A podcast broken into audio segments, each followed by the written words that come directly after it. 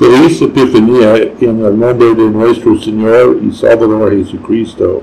En Belén de Judía nació Jesús, también la ciudad donde nació el rey David, para cumplir la profecía de Miquías 5.1. Y dicho cumplimiento fue atestiguado de una manera extraña y milagrosa. Los sacerdotes y escribas de Jerusalén se fueron compelidos a darlo a saber al rey Herodes de linaje idumeo y a los magos del oriente. De verdad, los magos no eran reyes, sino consejeros de los antiguos reyes de Persia, eruditos en ciencias naturales, como la medicina y la astronomía, y también la interpretación de los sueños y la astrología venían del oriente quizás de lo que hoy es Irán, Irak o Arabia. En su exilio en estas regiones, los judíos hablaron de las profecías del Mesías, el Rey de Reyes y Salvador del mundo, prometido en los libros del Antiguo Testamento, desde Abraham hasta Moisés y los profetas como Elías. Habían escuchado las profecías como leyenda y guiados por una estrella, los magos viajaban a la tierra de los judíos. Estos versículos nos sancionan la astrología y hechicería y cosas semejantes.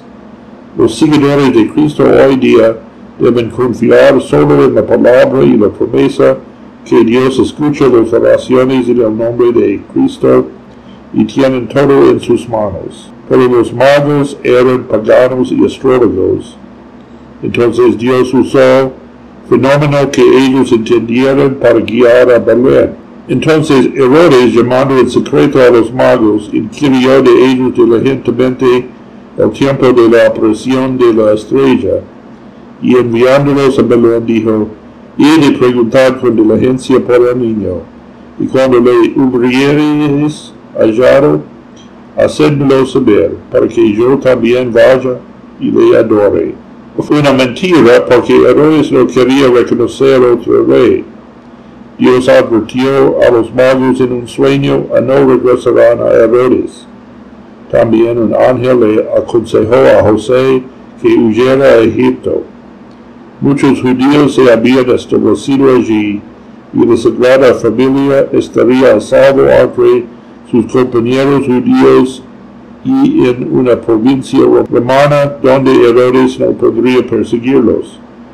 Hicieron su hogar en Egipto hasta después de la muerte de Herodes. Mateo cita a Oseas 11.1 como un presagio del regreso sano y salvo del Jesús del país donde sus antepasados habían estado esclavos. las palabras de Oseas en su contexto original refieren a la liberación de los israelitas de la esclavitud en Egipto. Dicho contexto habla del amor que el Señor tiene a su pueblo escogido, que se llama su Hijo primogénito en Éxodo 4, 22 a 23. Además, en nuestra lectura de Génesis, Dios mismo ofreció a Jacob, también conocido como Israel, el último patriarca del pueblo, hablándole en una visión del sueño por la noche. No solo sancionó el traslado de Jacob a su familia a Egipto, sino que también prometió su bendición en la tierra extraña. Su protección acompañaría a su deportación, su estancia y el eventual regreso de los hijos de Israel. Esta promesa además fue para recordarle a Jacob la profecía más grande y importante, la de Mesías, quien sería su descendiente.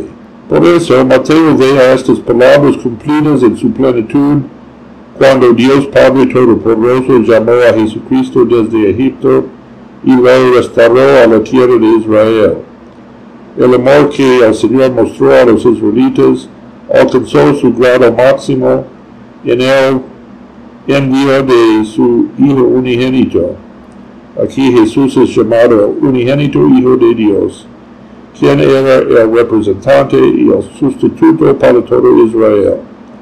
Luego el mismo Hijo de Dios sería el representante y sustituto para toda la humanidad en la cruz. En esta manera, el testimonio de los profetas siempre señalaban el cumplimiento del plan de salvación en Cristo, mientras, mientras predecer algunas etapas en el corto plazo.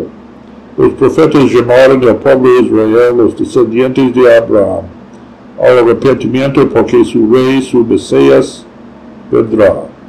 Aún el último profeta del antiguo pacto, Juan el Bautista proclamaron el reino de Dios primero a los judíos. Sin embargo, las primeras personas que le dieron homenaje a Jesús desde fuera de Belén fueron los magos del oriente. Finalmente los dio, les dio a sus discípulos el gran mandato de ir por todo el mundo y predicar el Evangelio a toda criatura todo lo cual demuestra que Dios quería que su obra se llevara a cabo de manera ordenada, según un plan preconcebido. Y en este tenemos la paz que sobrepasa todo entendimiento.